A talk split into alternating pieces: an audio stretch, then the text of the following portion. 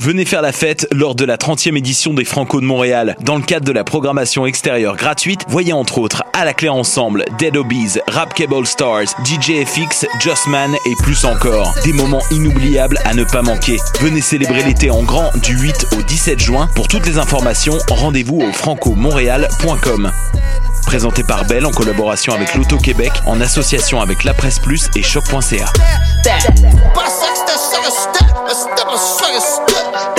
Jusqu'au 30 juin prochain, Vox, Centre de l'image contemporaine, présente l'exposition collective Étant donné. Venez découvrir l'univers de 11 artistes où relevés GPS et montres intelligentes côtoient drones et caméras de surveillance. Leur projet explore de nouvelles façons de regarder le monde pour réfléchir aux possibilités et aux dérives technologiques. Étant donné est une exposition satellite de la 4e Biennale internationale d'art numérique. Jusqu'au 30 juin, au Centre Vox, de rue Sainte-Catherine-Est à Montréal, coin Saint-Laurent. Pool Hip Hop, c'est ta référence en matière de hip hop sur les ondes de choc.ca. Chaque semaine, entrevues, chroniques, actualités et mix thématiques te seront présentés dans une ambiance décontractée. Le meilleur du hip hop, ça se passe chaque semaine sur les ondes de choc.ca. Choc.ca sera au Franco de Montréal pour la première fois cette année. Participe à la Tribune du Peuple, le réel baptême de Studio Radio et assiste aux entrevues des artistes de la programmation du festival en direct de la tente ou en live Facebook. Retrouve toute l'équipe de Choc.ca tous les jours de 17h à 20h jusqu'au 16 juin à notre tente, rue Sainte-Catherine.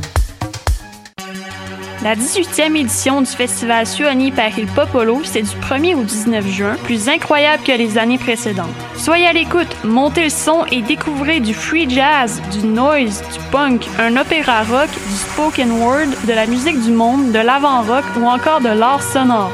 Retrouvez les détails de programmation et toutes les informations utiles sur suoniparilpopolo.org. Billets disponibles en ligne dans les bureaux de la Casa del Popolo et chez votre disquaire préféré. Bonsoir ou bonjour, c'est Oxpo Puccino et vous êtes sur les ondes de choc. c'est pour ça que ça bouge comme ça. Oh ça. Venez faire la fête lors de la 30e édition des Franco de Montréal. Dans le cadre de la programmation extérieure gratuite, voyez entre autres à la clé ensemble Dead Obies, Rap Cable Stars, DJ FX, Just Man et plus encore. Des moments inoubliables à ne pas manquer. Venez célébrer l'été en grand du 8 au 17 juin. Pour toutes les informations, rendez-vous au francomontréal.com. Présenté par Bell en collaboration avec l'Auto-Québec, en association avec La Presse Plus et Choc.ca.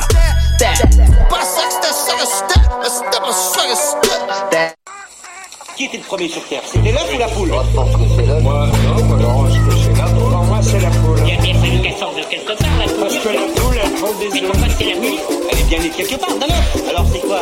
C'est l'œuf ou la poule? L'œuf ou la poule? La Foule à Poule, l'émission de sciences de choc.ca, la radio web de l'Université du Québec à Montréal, avec votre animatrice Karine Mona. À la technique ce soir, Lou Sauvageon et Nadia Lafrenière. Bonsoir à toutes et à tous. Aujourd'hui, dans l'œuf ou la poule, on va parler de, on va surtout avoir deux chroniques et après ça, on va vous faire part de notre première émission qu'on a faite lors du congrès annuel de l'ACFAS. Donc, en premier, nous allons recevoir Élise Caron-Baudouin. Bonsoir Élise. Allô. Alors, ce soir, tu nous parles de quoi dans ta chronique environnement, toxicologie? Je vous parle de la Journée mondiale de l'environnement cette année. Mhm, ok.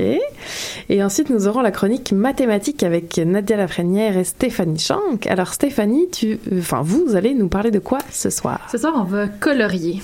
Mhm. Mhm. Colorier. On va faire du coloriage. Mathématique, ok, parfait.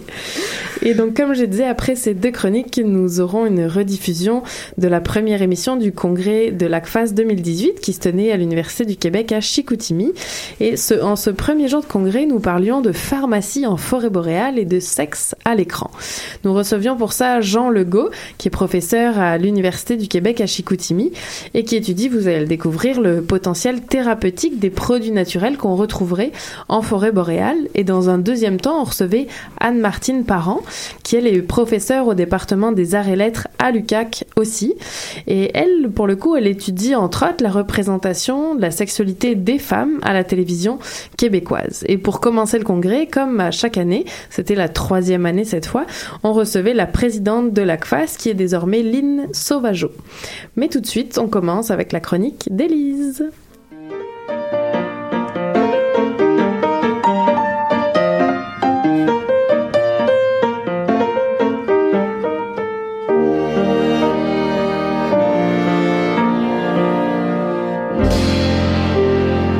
Ce soir, tu nous parles de la journée mondiale de l'environnement de cette année.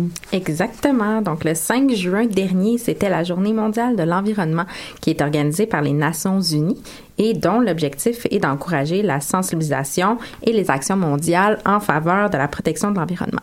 Donc, la Journée mondiale de l'environnement, elle existe depuis 1974, puis est célébrée actuellement dans plus de 100 pays. C'est une journée qui est caractérisée chaque année par un thème différent et un pays hôte où se dérouleront les célébrations officielles. Donc, le thème annuel permet de mettre en évidence euh, des problématiques environnementales particulières au pays hôte de la Journée mondiale de l'environnement. L'an dernier, c'était le Canada qui était le pays hôte et le thème de la journée 2017 était Rapprocher les gens de la nature. Et cette année, le pays hôte est l'Inde et a décidé du thème annuel La pollution plastique. Et nous allons écouter un extrait qui arrive. D'un instant à l'autre. On y arrive, on le sent. À quoi sert le pétrole? À faire avancer nos voitures, nos bateaux, nos avions. Qui ne sait pas ça? Sauf que le pétrole, c'est aussi ce qu'on utilise pour fabriquer du plastique. Au rythme actuel, en 2050, un baril de pétrole sur 5 sera utilisé pour en fabriquer. Le problème, c'est que ce plastique, que l'on utilise de plus en plus, n'est pas très éco-friendly. En Europe, 40% du plastique utilisé sert à fabriquer des emballages. La bouteille de plastique que l'on va utiliser deux jours va mettre 4 siècles pour se dégrader. Ouais, pas cool.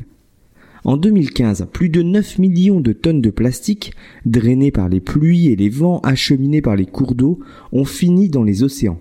Il y aurait aujourd'hui plus de 300 millions de tonnes de plastique dans les océans, et ce chiffre pourrait passer à 450 millions d'ici 2025. Des chercheurs se sont aperçus que ce plastique se concentrait dans certaines zones des océans, parlant même d'un septième continent dans le Pacifique pour décrire une gigantesque décharge flottante de 3,5 millions de kilomètres carrés, soit six fois la France. Mais ils se sont trompés. Il n'y a pas un, mais cinq continents de déchets. Bienvenue chez vous. Ces cinq zones sont situées dans les gyres, des gigantesques tourbillons liés au courant marin, qui concentrent des déchets alors nous écoutions un extrait de à quoi peut ressembler cette euh, pollution de plastique. Et c'est vrai qu'on a souvent une image quand on pense à la pollution de plastique, en tout cas en, milieu marin avec les animaux. C'est par exemple les, les oiseaux euh, dont le cou est empêtré dans des emballages de canettes de bière par exemple, ou encore les tortues qui elles aussi sont, sont coincées dans du plastique. Mais évidemment la pollution plastique c'est pas seulement ça, c'est beaucoup plus complexe et diversifié que ces exemples frappants là. Effectivement. Donc, chaque année, il y a 4 milliards de tonnes de plastique qui sont produites. Donc, malheureusement, il y a beaucoup des produits à base de plastique qui se retrouvent dans l'environnement pour diverses raisons. Mal collectés, mal recyclés, abandonnés sur le bord des routes, dans les espaces publics. Donc, la simple mauvaise gestion des déchets ménagers par les individus et les municipalités. Donc, grosso modo, une gang de monde qui savent pas se ramasser. C'est responsable de 13 millions de tonnes de plastique qui se retrouvent ultimement en mer. Et là, les impacts sont désastreux. Et pas seulement pour la pauvre tortue pognée avec une paille dans le nez. Donc, par exemple, beaucoup de plastique vont se retrouver au fond de la mer dans les sédiments et cette accumulation de débris dans les sédiments empêche les échanges gazeux et résulte en une hypoxie qui va en fait diminuer la viabilité des organismes benthiques qui sont à la base de la chaîne alimentaire. Donc, vous pouvez vous imaginer. L'ingestion de matières plastiques par la faune marine et les oiseaux entraîne aussi une diminution de la sécrétion des enzymes gastriques, une diminution des réflexes de vouloir même s'alimenter, une altération des niveaux de plusieurs hormones stéroïdes, une diminution du taux de reproduction. Bon, t'as pas une, une, bonne nouvelle avec ça, Elise?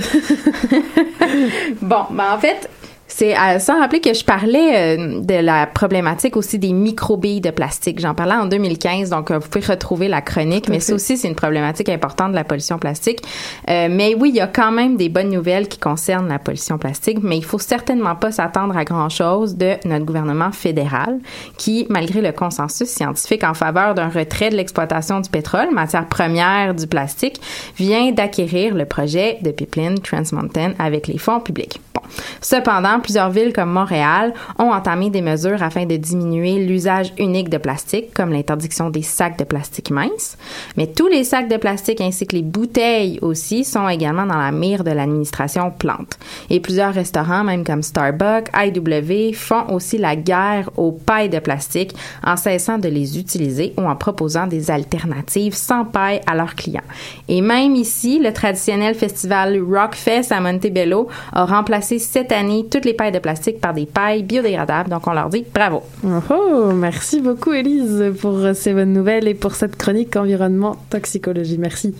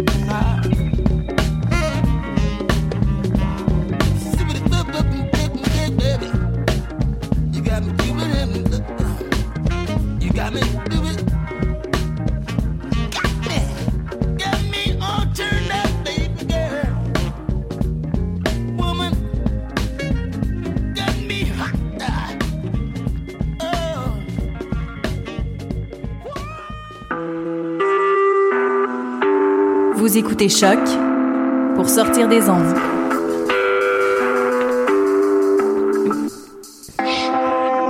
Podcast, musique, découverte.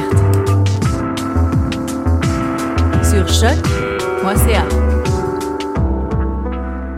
Vous êtes toujours à l'écoute de l'œuf ou la poule et on entendait Pain and Bliss de The Brooks et on continue tout de suite avec la chronique mathématique. Donc si j'ai bien compris les filles, ce soir vous nous proposez une période de coloriage. Ben, question de relaxer un peu en ce beau lundi soir, on va en effet colorier.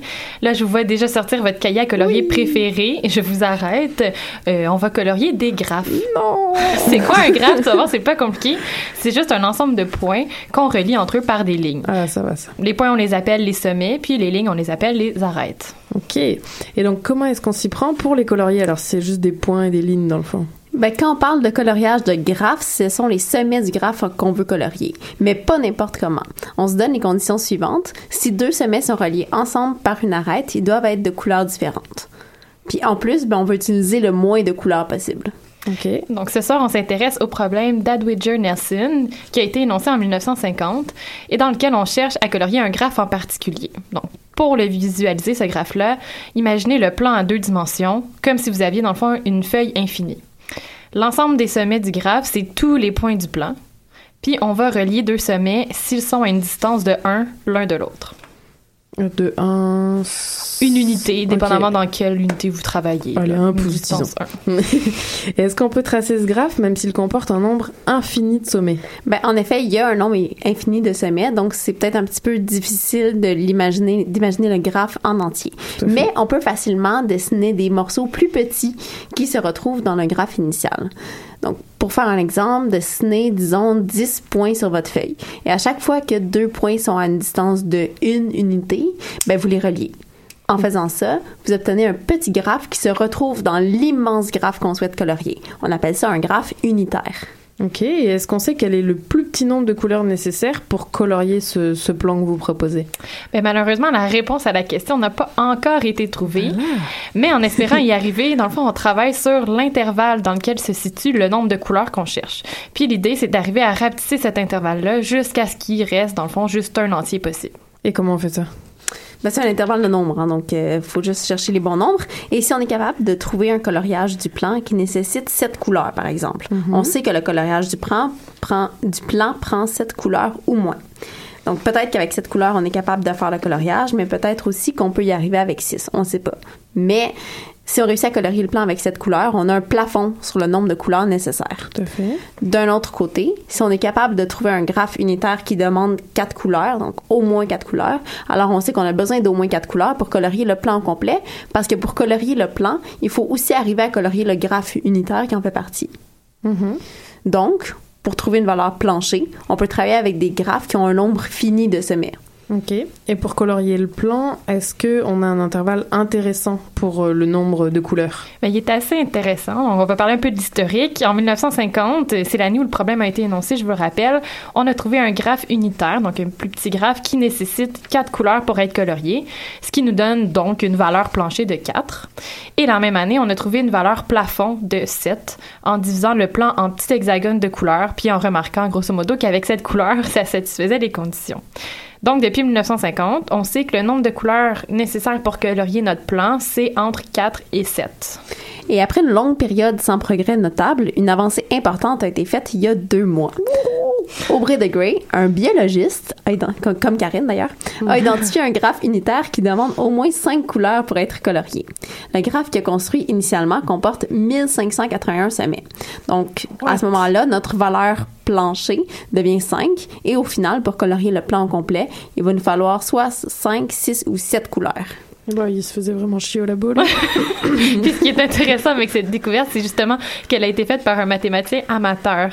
Euh, De Grey, c'est un biologiste de formation, on l'a dit, puis euh, lui-même dit qu'occasionnellement, quand il a besoin d'une pause de son vrai travail, il pense aux maths. Donc, ça, Karine, tu l'avais prévu. Et alors, euh, comment est-ce qu'un mathématicien amateur donc s'y prend pour euh, faire des percées dans des problèmes de recherche en, en mathématiques? Tu poses la question parce que ça t'intéresse. Exactement. Ben, il y a deux choses qui peuvent être utiles pour prouver un nouveau théorème. Soit des connaissances à propos d'un résultat récent qui pourrait être utile pour une nouvelle preuve, soit une idée nouvelle. Dans le premier cas, un mathématicien amateur a peu de chances parce qu'il faut être faut souvent être actif dans un domaine pour être au courant des nouveaux résultats. Mais dans le deuxième cas, n'importe qui qui consacre un certain temps aux mathématiques, même à temps perdu, peut avoir une idée vraiment nouvelle. Mais évidemment, ça va souvent être des mathématiciens qui vont consacrer ce temps-là. Puis l'idée euh, nouvelle donc qu'a eu De Grey est plutôt simple. Il est parti d'un graphe à sept sommets qu'on appelle la roue. Donc il y a un sommet au centre, puis les six autres sont placés sur l'hexagone autour. Donc d'où le nom de roue. Et on peut assembler un certain nombre de copies de la roue en les collant ou en les superposant euh, à la manière d'une ruche d'abeilles environ. Puis on sait que cette roue-là est coloriable avec quatre couleurs, mais si on en assemble beaucoup de copies, ça donne des contraintes sur comment on peut colorier le résultat du collage, toujours en ayant en tête qu'on a en- juste quatre couleurs. Et là, en ajoutant encore des sommets, on va obtenir d'autres contraintes qui vont être contradictoires avec celles qu'on avait déjà en les empilant, puis ce serait donc plus possible de colorier le graphe avec seulement quatre couleurs. Il en faudra donc au moins cinq. Ok, mais alors j'imagine qu'évidemment pour colorier tous ces graphes, il a pas fait ça seulement à la main. là, il a dû prendre un ordinateur. Est-ce que, euh, en effet, dans ce cas, l'ordinateur a joué un rôle majeur ou pas pour cette découverte? Ben, en, en fait, l'utilisation de l'ordinateur est inévitable. C'est nécessaire, par exemple, pour vérifier que c'est impossible de colorier le graphe avec quatre couleurs. Parce qu'il y a trop de sommets pour énumérer tous les coloriages. Donc là, on peut vraiment pas se passer de l'ordinateur. Mais pour trouver les graphes, l'ordinateur a été utilisé le moins possible. Et d'ailleurs, dans, dans le cas de ce problème-là, réduire l'utilisation de l'ordinateur, c'est un objectif qui est poursuivi par plusieurs personnes. Ce qu'on pense en fait, c'est qu'en travaillant sans l'ordinateur, on pourrait trouver une description concise et explicite des graphes unitaires qu'on peut pas colorier avec quatre couleurs. Donc ça, ça nous donnerait plus de chances de savoir si c'est vraiment possible de colorier le plan avec cinq couleurs ou s'il en faut un peu plus. Alors, qu'est-ce qui arrive si quelqu'un conteste une preuve justement parce que l'ordinateur fait une trop grosse partie du travail? Ben, qu'est-ce qui arrive? Dans le fond, ça crée des débats dans la communauté mathématique. Puis c'est Ouh, justement ouh. arrivé, euh, ouais, des débats. ouh. c'est justement arrivé dans un autre problème de coloriage, le théorème des quatre couleurs. Donc, si vous souhaitez colorier un dessin en deux dimensions, de telle sorte que deux ondes qui se touchent soient de couleurs différentes, ben, le théorème va dire que quatre couleurs vont toujours être suffisantes. Vous pourriez donc colorier la carte du monde avec seulement quatre couleurs. À Euh, essayer à la maison. Voilà, Nadia l'a déjà fait d'ailleurs. c'est pour le cadeau de fête de Steph. Et donc, la preuve du théorème de quatre couleurs, c'est la première pour laquelle l'ordinateur était vraiment indispensable. Puis, à l'époque, en 1976, il y avait des mathématiciens qui doutaient de la validité d'une telle preuve. Et on a eu envie de vous parler du problème du coloriage du plan, pas seulement parce qu'il y a eu des avancées récentes, mais surtout parce que ces avancées-là ont été faites par un mathématicien amateur. D'ailleurs, c'est pas la première fois qu'une telle chose arrive et on vous en a déjà parlé à l'émission. Il y a quelque temps, on avait fait une chronique sur les pentagones dans laquelle on mentionnait également une découverte faite par une mathématicienne amateur, comme quoi le monde des maths est peut-être moins inaccessible qu'on le croit et peut-être que Karine va faire la prochaine découverte par une mathématicienne amateur. Peut-être. En tout cas, moi, quand, pour de vrai, euh, quand je faisais des pauses aussi, je faisais des maths. Sauf que bon, j'ai essayé, j'ai essayé de faire du 4D pour euh, mes calculs euh, de biologie. Bon, là, pour le coup, c'était trop compliqué. Merci beaucoup, les filles, en tout cas, pour cette chronique mathématique. Merci.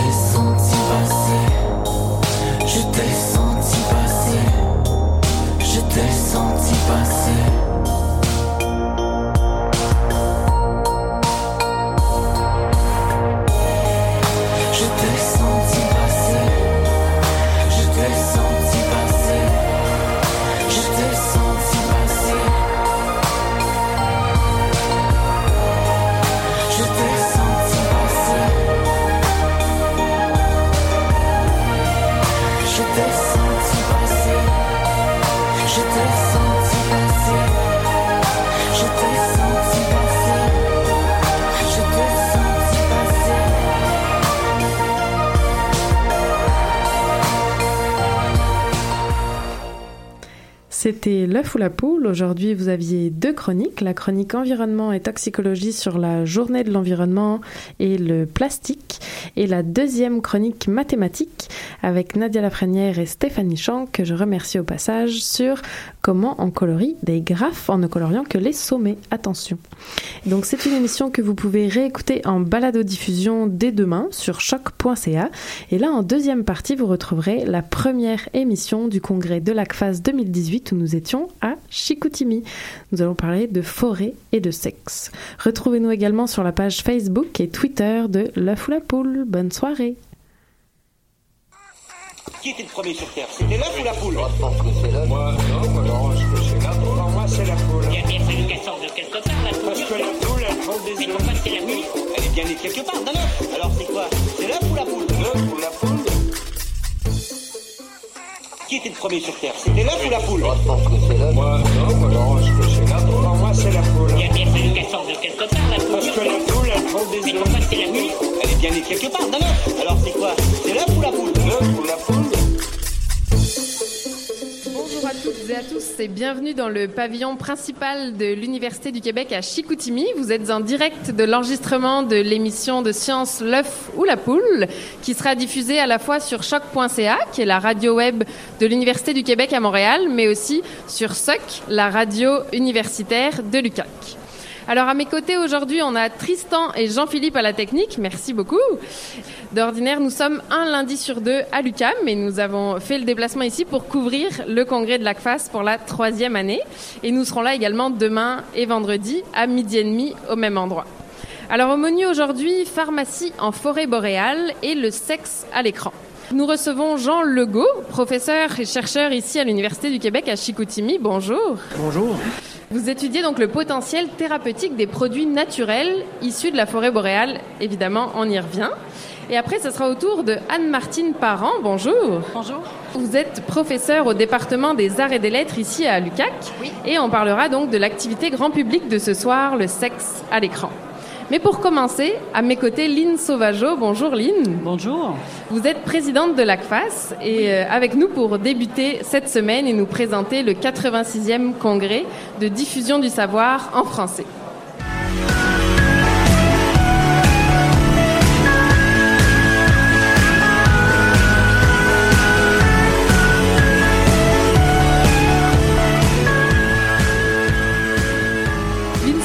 Vous êtes depuis mars dernier la présidente de l'association francophone pour le savoir l'ACFAS, qui organise cette année son 86e congrès.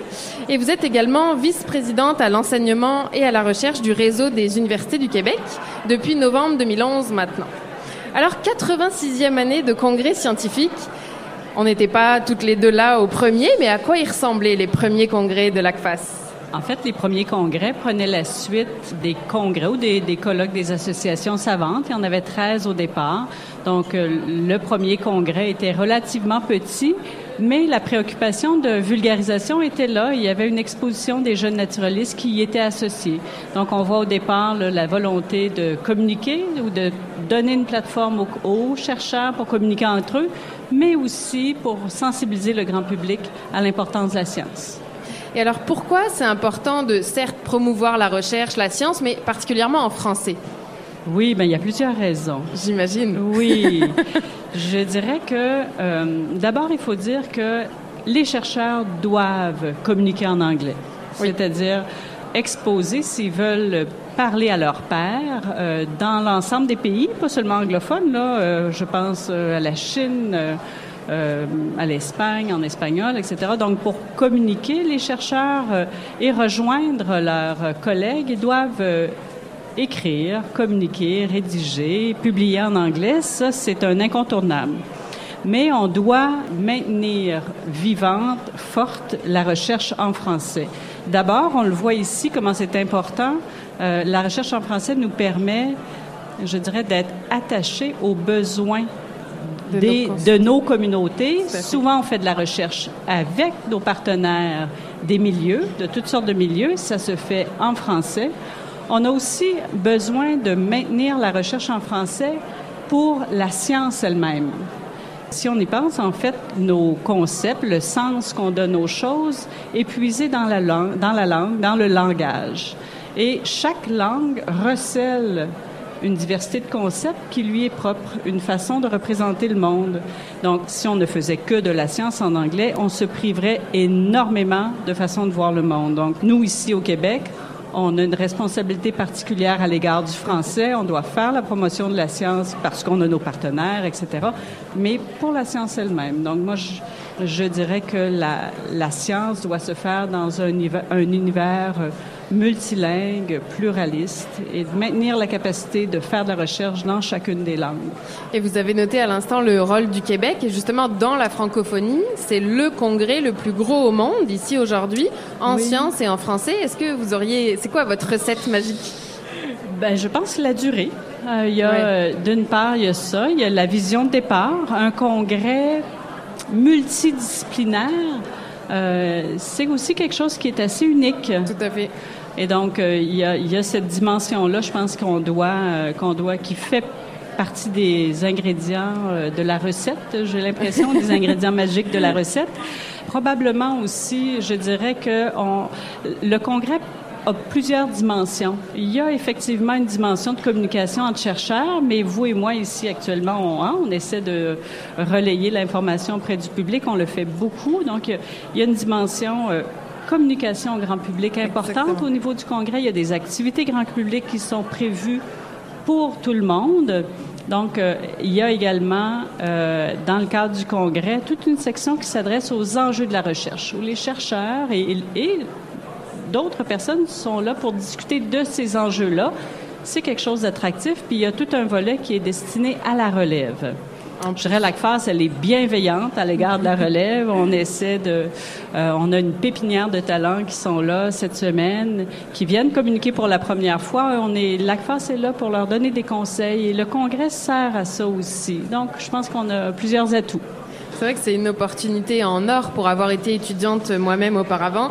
Des colloques multidisciplinaires, ça arrive rarement. On est souvent pris avec nos collègues dans notre domaine, mais là, on peut rencontrer euh, d'autres gens de partout finalement. Plus, en effet, on rencontre le grand public avec les activités. Vous l'avez souligné, c'est un, congrès unique en son genre et, et c'est sans doute pour ça qu'il perdure, en effet.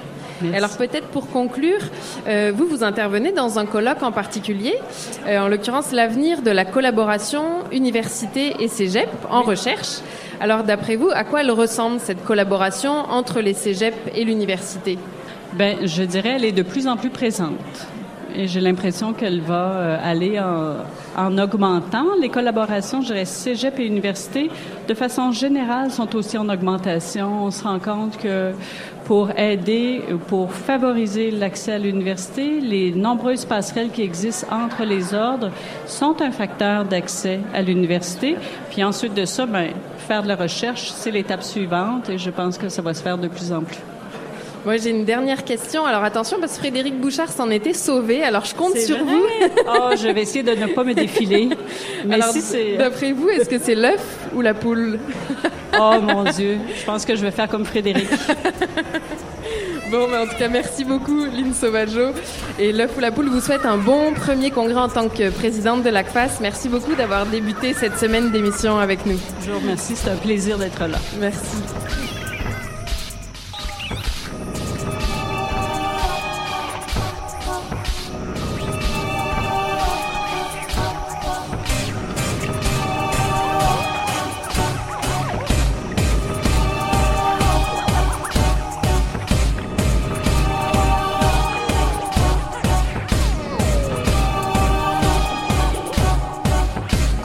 Chers mal-aimés, à vous qui avez rêvé de terres un peu moins brûlées, à vous qui êtes venus jusqu'ici, jusqu'à moi cueillir le fruit du regret délaissé dans la forêt des mal-aimés.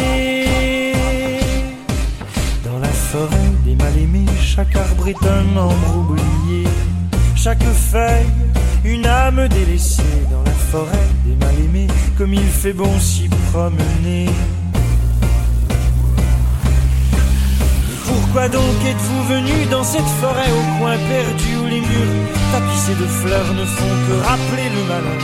Mais pourquoi donc êtes-vous venu dans cette forêt au coin perdu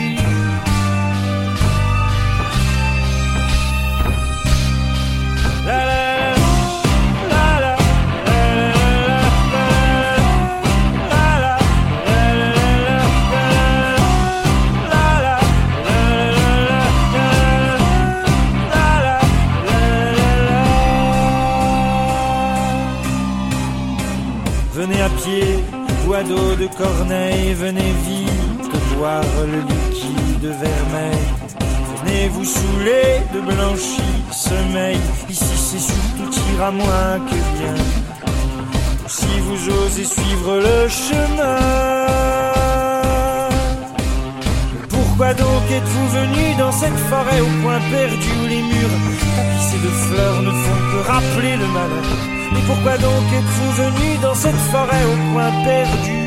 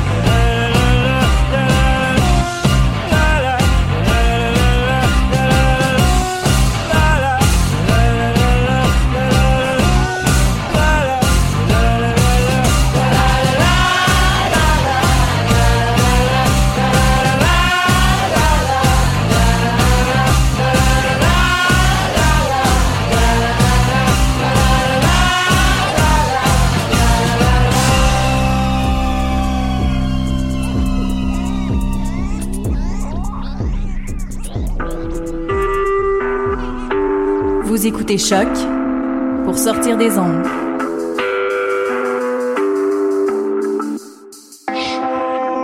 Podcast, musique, découverte. Sur choc.ca.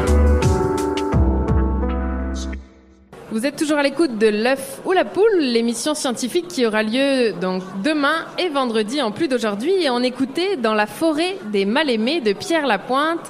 Tout ça pour introduire notre invité en beauté car on va parler de forêt boréale. Alors, pour cette première entrevue, nous accueillons Jean Legault. Bonjour. Bonjour. Donc, comme je disais, vous êtes professeur et chercheur ici à l'Université du Québec à Chicoutimi et vous étudiez le potentiel thérapeutique de produits naturels que vous trouvez en forêt boréale. Tout à fait. Alors peut-être en premier, juste pour resituer un peu tout le monde, cette forêt boréale, elle se situe où? Alors, la forêt boréale, on la retrouve principalement dans le nord du Québec. Euh, actuellement, ben, euh, on est en plein dans la forêt boréale, d'où l'intérêt de travailler sur, euh, sur cette forêt-là. C'est pas trop loin, dans le fond. C'est pas trop loin, exactement. Et quel est le climat dans cette forêt? Je dirais que c'est un, un climat tempéré. Donc, on a des hivers assez rudes. Là, cette année, je pense que c'est c'est un hiver assez rude. Des, des, des étés un peu euh, parfois courts. Donc, c'est un mélange de tout ça. Pourquoi avoir décidé d'aller chercher des produits dans cette forêt-là? Est-ce que vous aviez des indices d'une utilisation thérapeutique de produits? Par exemple, avec les Amérindiens? Oui, tout à fait, mais ça dépend encore là. Donc, pour certaines plantes qu'on a sélectionnées, Ouais. effectivement, on avait des indices comme quoi c'était utilisé par les Amérindiens pour traiter certaines euh, pathologies.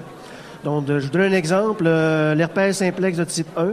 Il y a une plante, en fait, qui était le Cornus canadensis, qui était utilisée par les Amérindiens pour traiter, là, donc, diverses infections virales.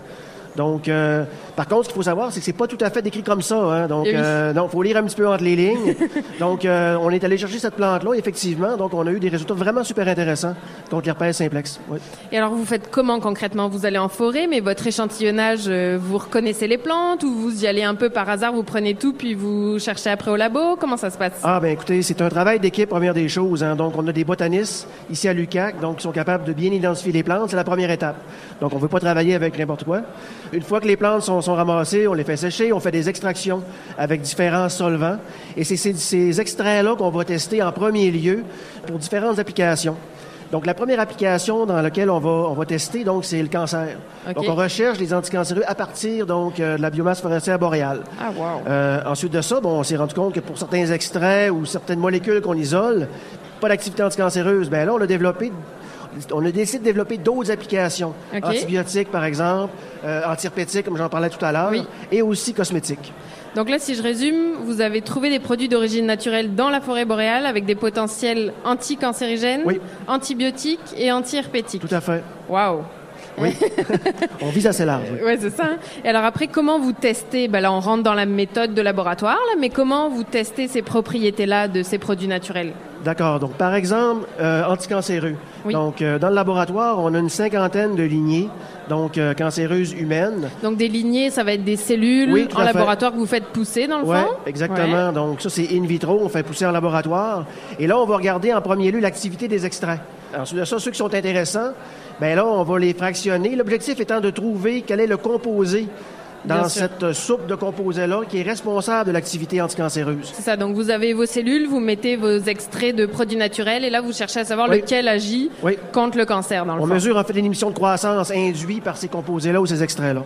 Et alors en préparant l'émission, j'ai réalisé qu'en pas plus tard qu'en décembre dernier, le laboratoire dont vous faites partie, le laboratoire La Sève, vous avez reçu 1,1 million de dollars de financement, ce qui est quand même gros pour euh, de Oui, la recherche, là. Mhm. et justement pour poursuivre vos recherches sur le cancer. Est-ce que vous vous intéressez à un cancer en particulier?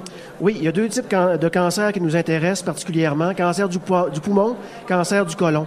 Donc, c'est deux types de cancers a- actuellement qui, font, qui ont le plus haut taux de mortalité. Eh oui, le poumon, je pense, c'est le plus fort. Hein, Oui, euh, c'est 26% donc des 80 000 morts donc, euh, année, ouais. Donc, c'est quand même pas mal.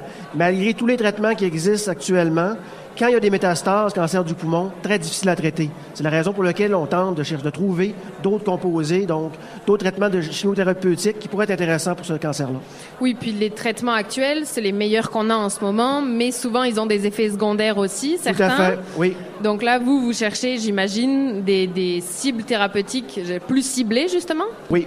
Quand on fait nos tests en laboratoire, là, on va toujours comparer avec des cellules normales. Donc, on va chercher des extraits en premier lieu qui sont sélectifs pour les cellules cancéreuses et qui vont toucher le moins possible les cellules normales. Ça, c'est la première étape. Et c'est important parce que justement, l'objectif étant donc d'éviter les effets secondaires, donc euh, causés par la plupart des, des traitements chimiothérapeutiques actuels. Pourquoi c'est le nom du colloque Je l'ai pas. C'est vrai je l'ai pas précisé. C'est les produits d'origine naturelle qui représentent une nouvelle ère. Et pourquoi c'est une nouvelle ère? Pourquoi ça, le vent en poupe finalement en ce moment? Une nouvelle ère, parce qu'il faut savoir, dans les, je vous dirais, dans les 20 dernières années, les pharmaceutiques, la recherche a beaucoup focusé sur les produits synthétiques. Et euh, actuellement, on a pas mal atteint la limite. Donc, il y a un regain, il y a un renouveau vers les produits naturels. Parce que ce qu'il faut savoir, ce qui est intéressant, c'est que les produits naturels, les plantes qui, sont- qui produisent ces produits naturels-là, donc donne accès à une variété, en fait, de structures vraiment importantes. Tout à fait. Plus importantes que ce qu'on a accès quand on fait la synthèse euh, synthétique. Oui, parce qu'à un moment, on peut dériver un produit, synthétiquement parlant, mais il y a des à fait. limites. On peut pas... Oui. Mais on fait ça aussi. hein. Quand on trouve une structure intéressante, on peut la modifier aussi par hémisynthèse pour améliorer, par exemple, les, euh, les propriétés biopharmaceutiques. Donc, on fait ça aussi dans, notre laboratoire. Ce qu'on aime bien poser comme question à l'œuf ou la poule, c'est à quoi ressemble votre quotidien de chercheur? Faites-nous un peu voyager là. Si demain je vous suis en- dans la forêt boréale, à quoi ça ressemble? Eh bien, il y a plusieurs, euh, comment dire, il y a plusieurs choses. Donc, euh, parmi les travaux importants que je réalise, hein, donc, c'est- la recherche de sous, de financement, bien Oui. évidemment. Donc, ça, C'est super important, donc, parce que la recherche ne peut pas avoir lieu sans, sans financement. Ensuite de ça, ben, on a des étudiants. Donc, moi, dans le laboratoire, je fais pas ça tout seul. Donc, euh, on est une vingtaine au laboratoire Oh, La Sève wow. qui travaillent sur ces différents projets-là, même plus que 20. On a des, des stagiaires postdoctoraux, on a des étudiants de maîtrise, de doctorat, des, également des, des étudiants de premier cycle, euh, des techniciens. Donc, c'est une grosse équipe. Il faut gérer tout ça.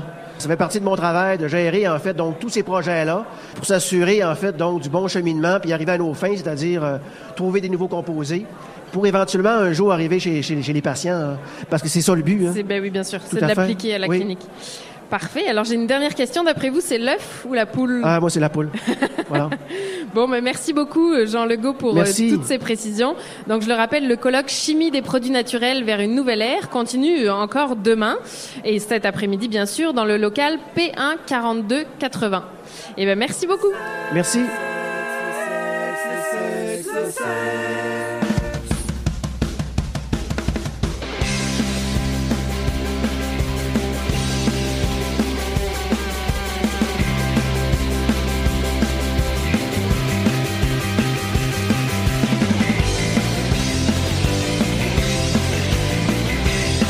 Les journaux, dans les magazines, à la télé, dans les vitrines, le sexe.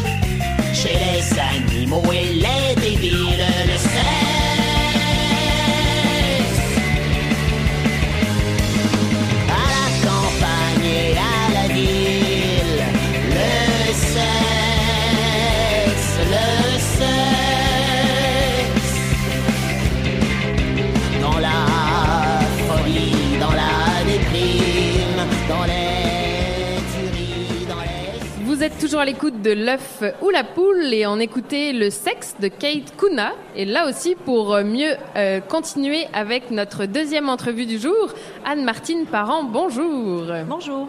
Alors ce soir, de 17h30 à 20h30, auront lieu un atelier et une table ronde sur le sexe à l'écran. Donc c'est une activité grand public, alors qui portera, je cite, sur les représentations de la sexualité des femmes dans les séries, mais aussi l'identité de genre à la télévision québécoise et les contraintes de la réalisation. Je précise tout de suite que même si c'est une activité grand public, il y a une partie qui est euh, interdite aux, aux moins de 18 ans. Et donc vous co-organisez cette activité, Anne-Martine Parent, et vous êtes professeure au département des arts et lettres ici à l'UCAC et directrice de l'unité d'enseignement en lettres. Oui, c'est ça. Et vous êtes aussi écrivaine, je crois. Oui, en effet. C'est-à-dire, dites-nous en plus, on Euh, est oui, curieux. j'écris de la poésie. D'ailleurs, il y a une magnifique table derrière, là, sur euh, l'Association professionnelle des écrivains de la Sagami. Parfait. Où on trouve les livres de tous les écrivains et les écrivaines de la région. Entre autres, mon recueil de poésie, mais plein d'autres magnifiques livres. Parfait. Dans le descriptif de l'événement de ce soir, on peut lire que on assiste en ce moment à une révolution sexuelle visuelle euh, qui touche particulièrement la sexualité féminine. Oui. Et alors plusieurs séries justement essayent de redéfinir un peu euh, le rôle et la place de la sexualité féminine euh, à la télévision. Et donc vous, il s'agit là de votre sujet de recherche. Mais comment ça se passe un sujet de recherche sur des séries télévisées? Vous passez votre temps à regarder la télé? Euh, non, c'est que je passais mon temps à regarder à la télé et je me suis dit que je devrais rendre ça euh, rentable. Non, sérieusement. Euh, ce qui est bizarre, c'est que depuis que je suis financée, j'ai de moins en moins le temps de regarder et c'est les assistantes qui regardent. Mais oui, en fait, il faut regarder plusieurs séries. Et comment ça se passe? Vous voulez dire comment on fait la, la recherche? Ben ouais, ou, c'est ça. En euh, tant que chercheuse, comment on observe une série? Parce que bon, nous, on a- à la maison, on est euh, effoirés dans le divan, on regarde la série, on se pose pas tant de questions que ça. Mais vous, en tant que chercheuse, vous avez un regard particulier. Fait qu'est-ce que vous cherchez à, à observer en particulier Ben, en fait, d'abord, euh, on regarde l'ensemble de- de- des représentations. Ce qui nous a d'abord intéressé, c'est les représentations explicites de la sexualité qu'on voyait pas avant à la télé, qui appartenaient plutôt, disons, aux médiums érotiques, pornographiques, etc., et qui sont peu à peu apparus dans les 20 dernières années grâce au développement de chaînes spécialisées comme HBO, Showtime, euh, des plateformes comme Netflix. Et euh, bon, il y en a qui s'indignent, il y en a qui célèbrent ça. Nous, on s'est dit, bon, ben, on va regarder ça de plus près. Et on s'est rendu compte que ce qui était intéressant à analyser, c'était la, la sexualité des femmes. Parce que pendant longtemps, les femmes ont été représentées comme objets de désir. Mais là, fait. dans ces séries-là, on les voit souvent comme étant euh, sujets de désir. Et donc, ce qu'on fait, c'est qu'on regarde d'abord, est-ce que faut faire un relevé. C'est très long, en fait, parce qu'on est toujours en train de reculer, revenir, parce qu'on note toutes les scènes sexuelles qu'il y a avec le minutage. Et là, on a toute une grille à remplir pour euh, avec plusieurs questions. Une partie de la grille va être présentée ce soir d'ailleurs dans l'activité grand public. Admettons justement voir si la femme est plus, euh, j'allais dire, soumise ou elle est plus. euh, C'est dans euh, les questions qui est sujet du- du désir, qui est objet, qui initie l'acte. Est-ce qu'il y a un orgasme ou non? Parce on se rend compte, par exemple, une série comme Girls où il y a énormément d'actes sexuels, il y a très peu d'orgasmes. Des orgasmes féminins, vous voulez dire, il y en a très peu? Non, des orgasmes en général. Ah, en général, Donc on se dit, OK, c'est pas ça l'important. L'important, c'est pas de Ok. montrer, qu'on contraire la pornographie où il faut montrer l'orgasme. Ouais. C'est autre chose qu'on veut montrer, qu'on cherche à montrer. L'important, c'est pas de montrer le plaisir, mais de montrer quoi? Donc, c'est le genre de questions qu'on se pose en, en regardant sur quoi l'attention est portée, quel type de corps sont montrés aussi. Est-ce que ce sont que des corps de type hollywoodien? Ou au contraire, on a des corps plus, des corps plus Divers. normaux, plus réalistes, Oui, c'est ça. disons. Est-ce qu'on a des, des scènes qui, justement, par exemple, vous avez parlé d'orgasme féminin ou masculin. Ce qui est intéressant, c'est quand tout d'un coup, mais ça c'est très rare, on a une scène d'éjaculation féminine. Ah oui, ouais. C'est extrêmement rare, on en a trouvé quatre. Quatre Mais- sur combien de... Sur vraiment beaucoup de séries. OK. Sur vraiment beaucoup. alors? Donc voilà, ça c'est... Ah OK, on essaie de montrer quelque chose qui est quand même tabou, dont on discute peu. Donc ça, ça ouvre des possibles, si on veut. Là, justement, vous venez de parler de tabou. Alors, quel est l'impact de la représentation de la sexualité dans les séries télé, sur les enjeux de société, par Mhm. exemple? Elle peut être énorme, puis on sait que la culture populaire a un impact justement sur la vie des gens au quotidien. Parce que si à la télé, par exemple, les jeunes filles ne voient qu'un type de corps féminin, ben elles vont penser que il faut avoir ce corps-là pour être désiré et pour avoir droit au désir, au plaisir, etc. Si tout d'un coup on voit d'autres types de corps et aussi des corps plus âgés, on voit très peu de corps âgés avoir des relations sexuelles, ça légitime, ça normalise tout ça, ça donne une certaine reconnaissance. Donc ça aide à, à avoir plus de représentations, plus d'images et donc des modèles moins contraignants. Oui. L'idée, c'est de donner la liberté, finalement, aussi bien dans l'imagination que dans l'action, dans le fond. Oui, c'est ça.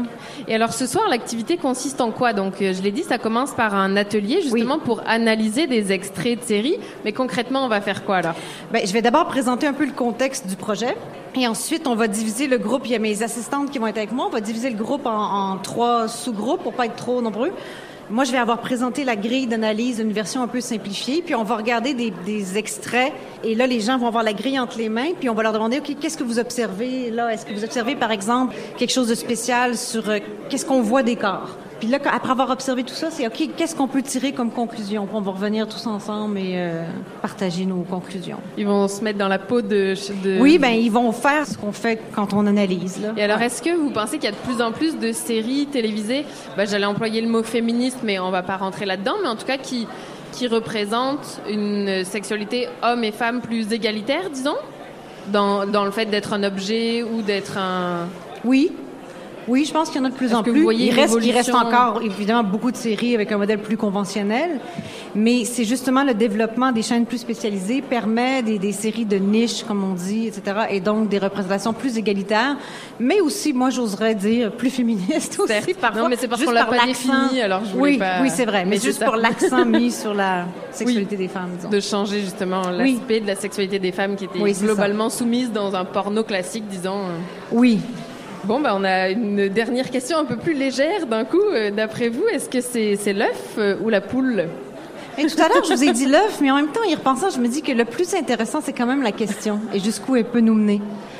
Ah oui, hein, n'est-ce pas? Voilà. bon, ben parfait, ça sera votre réponse donc Oui, ça sera ma réponse. Eh ben merci beaucoup Anne-Martine Parent d'être venue euh, avec nous pour euh, cette entrevue et donc on vous retrouve ce soir à l'activité euh, grand public le sexe à 17h30. l'écran. Il y a deux activités, juste Oui, préciser que l'activité à 17h30 se termine à 19h et la deuxième commence à 19h30. C'est une table ronde. Les gens peuvent venir aux deux comme ils peuvent venir aussi seulement à une des deux. Parfait. Quand vous venez à la première, vous avez droit à des biscuits après. Bon, eh bien, merci beaucoup en tout cas pour toutes ces précisions et nous avoir partagé vos travaux de recherche sur le sexe à l'écran. Merci à vous.